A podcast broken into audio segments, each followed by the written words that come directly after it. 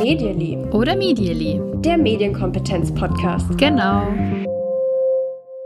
Hallo und herzlich willkommen zu Medially, dem Medienkompetenz-Podcast oder Medially, dem Medienkompetenz-Podcast. So ganz genau wissen wir das ja immer noch nicht. Ich bin Kim und neben mir sitzt die Natascha und wir unterhalten uns heute über das Thema Recherchieren im Internet. Und dafür machen wir jetzt einen kurzen Ausflug ins Jahr 2000. Da war ich in der fünften Klasse und meine Mathelehrerin, die hat uns eine Suchmaschine empfohlen. Ich erinnere mich, sie hat gesagt, Goggle, das ist eine super Seite im Internet, da findet man alles schreibt sich G-O-O-G-L-E.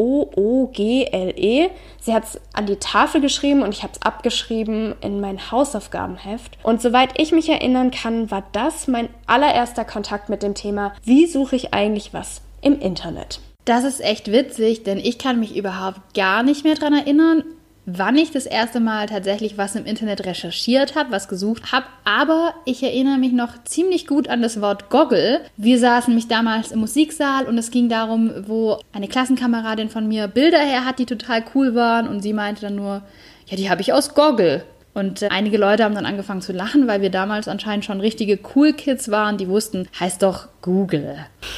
Google ist aus unserer aller Leben eigentlich nicht mehr wegzudenken. Und ich habe in den letzten Jahren aber was gemerkt, und zwar hat sich was verändert, wenn Kinder und Jugendliche im Netz recherchieren. Wenn ich nämlich einen Rechercheauftrag an Kinder oder Jugendliche gegeben habe, bitte sucht mal, was ihr zum Thema XY finden könnt, dann war meine Erwartung ganz klar, Kinder und Jugendliche benutzen dann eine Suchmaschine. Die Realität war aber, sie gehen auf YouTube und statt zu lesen, schauen sie lieber Videos und warten auch länger auf die gesuchte Information. Manchmal geben sie auf, wenn die YouTube-Recherche nicht erfolgreich ist. Also für mich war das immer total interessant zu sehen. Ich wäre nämlich viel zu ungeduldig, um auf die eine Information im Video zu warten, die ich brauche. Stimmt, also ich würde sagen, wenn man nach einer konkreten Information sucht, dann ist es mit einem Video natürlich schon aufwendig. Auf der anderen Seite finde ich, ist es ja manchmal auch ziemlich clever, direkt auf YouTube zu gucken. Wenn ich nämlich eine Erklärung für was haben möchte oder dass mir jemand etwas zeigt und ich bin vielleicht auch eher so der audiovisuelle Typ, dann hilft mir so ein YouTube-Video natürlich ganz gut weiter. Aber tatsächlich habe ich die Erfahrung, die du beschreibst, auch schon öfter gemacht und mir ist vor kurzem was ganz Witziges passiert. Ich habe mich mit einem Kollegen unterhalten und tatsächlich ging es auch darum, wie führt man eine bestimmte Aktion durch. Da ging es um eine Einstellung am Smartphone und ich habe dann zu ihm gesagt, du warte mal kurz, ich google das mal kurz bei YouTube. Sehr gut. Ja, es hört sich auf jeden Fall interessant an.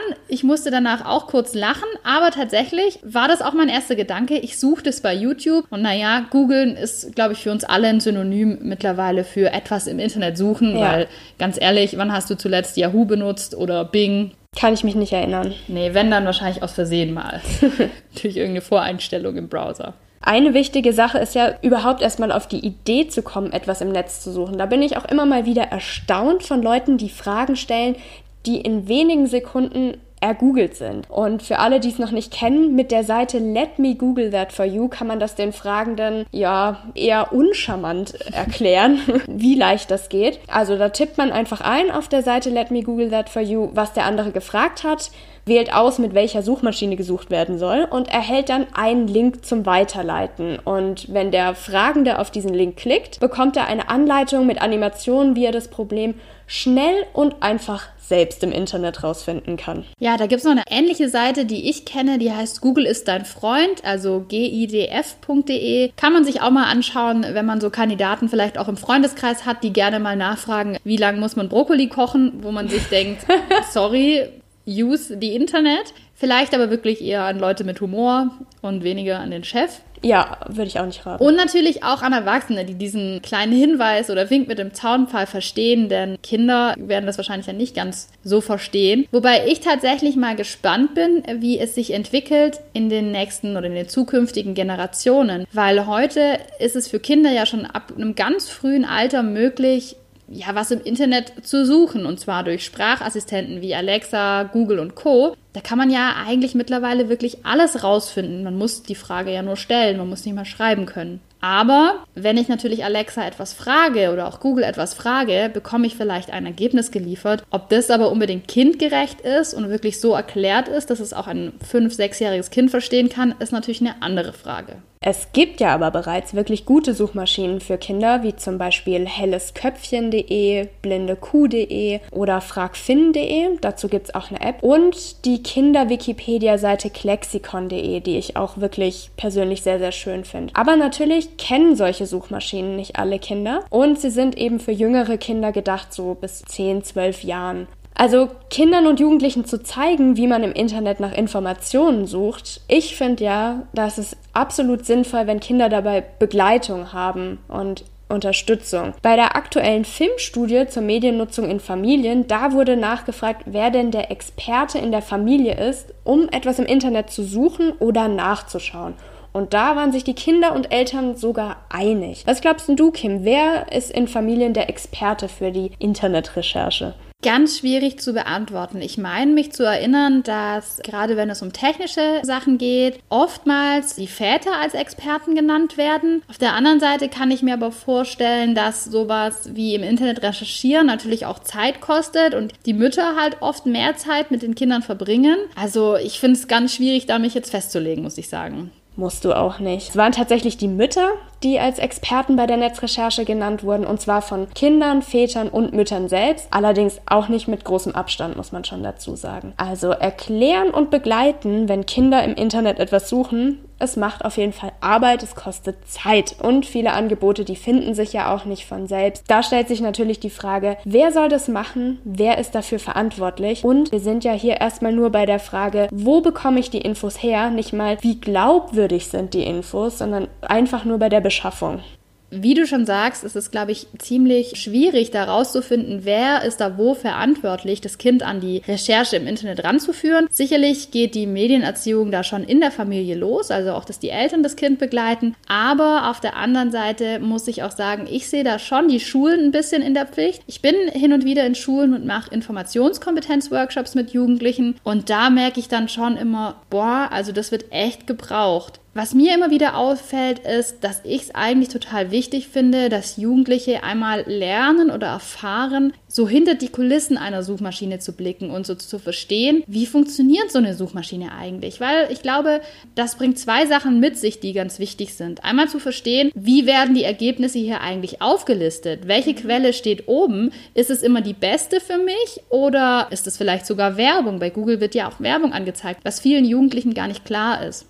Das andere, was mir auch öfter auffällt und ich erst vor kurzem den Fall hatte, da war ich in einem Klassenzimmer und habe mir die Poster an den Wänden angeschaut von irgendwelchen Referaten. Und ähm, was sehe ich dann da unter den Bildern von irgendwelchen Elchen, die auf diesen Postern vorgestellt waren? Da stand dann eben Quelle Google. Ja, okay. Und wenn man natürlich jetzt weiß, wie Google funktioniert, dann kommt man wahrscheinlich, hoffentlich nicht auf die Idee zu sagen, ja, das Bild ist von Google, sondern versteht ja, okay, das ist hier eine andere Seite, es gibt einen Urheber, ich kann das nicht einfach mit Quelle Google angeben. Ich glaube, deshalb ist tatsächlich da die Schule schon auch gefragt, die Schüler mitzunehmen, denn ich meine, das Internet spielt ja eine immer größere Rolle. Auf jeden Fall. Also dann halten wir nochmal fest, die Schule muss bei der Vermittlung von Recherchefähigkeit auf jeden Fall eine größere Rolle einnehmen Vielleicht brauchst du da auch einfach Unterstützung von der Medienpädagogik oder von Menschen, die da versiert sind. Menschen, die Medienpädagogen sind? Vielleicht das.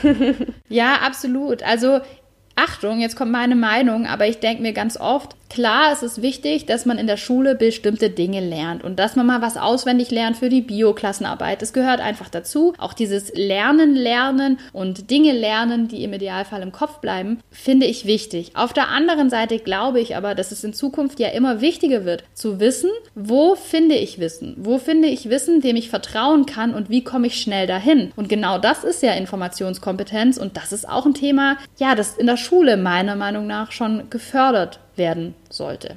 So ist es. Dann kommen wir noch zu diese Woche gelernt und da habe ich diese Woche auch wieder eine ganz interessante Erfahrung gemacht mit zwei 17-Jährigen nochmal zum Thema unterschiedliche Mediennutzungsgewohnheiten von Jugendlichen und Erwachsenen. Wir hatten einen Praktikanten und der sollte Texte schreiben, hatte dafür auch einen PC zur Verfügung und hat sich aber verweigert, diesen PC zu benutzen und hat alles lieber mit dem Handy geschrieben, also mit seinem Smartphone, einfach weil er daran gewöhnt ist, weil das so für ihn schneller ging und komfortabler und da war ich total fasziniert, weil ich es einfach viel komfortabler finde, mit einem PC zu schreiben als am Handy, was einem ja auch natürlich die Hilfestellung gibt mit Wörterkorrektur etc., was beim Smartphone einfach nicht der Fall ist. Da gibt es ja nur die Autokorrektur, die bei mir ungefähr immer alles falsch macht. Ja. Wenn ich immer was falsch schreibe und statt wurde, würde oder sowas, dann ist es immer die Autokorrektur. Ja, also fand ich total spannend zu sehen, dass jemand es als angenehmer empfindet, weil er mehr daran gewöhnt ist, mit dem Smartphone auch längere Texte zu schreiben. Und das andere, was mir aufgefallen ist, das war auch ein Vorfall mit einer 17-Jährigen, die gemeint hat, hm, ich habe die Nummer gar nicht. Dabei stand die in allen E-Mails, die sie bekommen hat, unten in der Signatur. Auch das ist was, wovon ich ausgegangen bin. Natürlich, wenn ich eine Nummer suche, dann schaue ich doch mal in der Signatur nach. Aber das ist nichts Selbstverständliches, dass sie nicht drauf gekommen. Ich glaube, auch das sind Sachen, die muss man eben erstmal erlernen oder beibringen. Ja, wenn man nicht so viel E-Mails verschickt, ich glaube, dann genau. ist das nicht so ein gewohntes Umfeld, in dem man irgendwie genau nachschaut. Ja, absolut.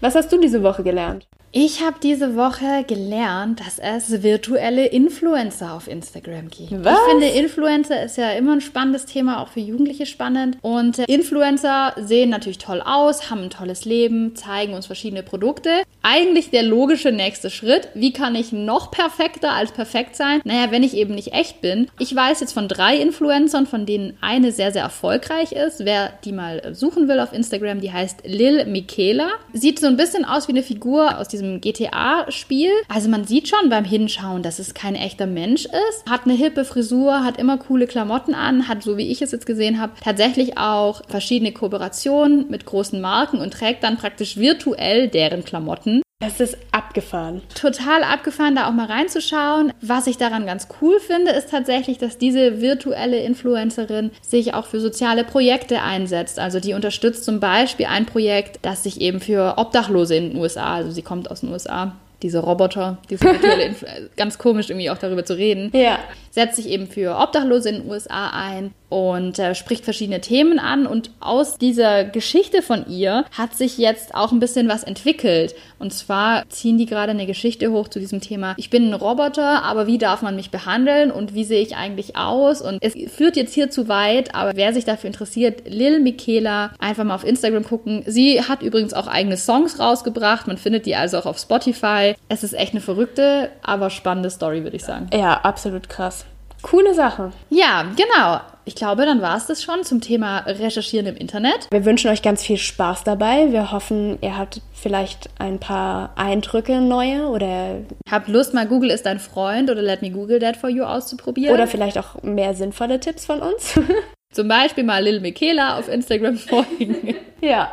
Worüber reden wir denn nächste Woche? Über ein absolutes Aufregerthema. Um Gottes Willen. Ja, es geht um Handysucht oder Smartphone-Sucht. Mhm. Ein ganz großes Thema zwischen Kindern und ihren Eltern, beziehungsweise kann man sagen, ich glaube, das hat eigentlich jeden erreicht. Und da wird einfach ganz viel drüber gesprochen und das wollen wir uns nächste Woche mal näher anschauen. Und Solange sagen wir mal Tschüss und vielen Dank fürs Zuhören. Danke fürs Zuhören, bis zum nächsten Mal.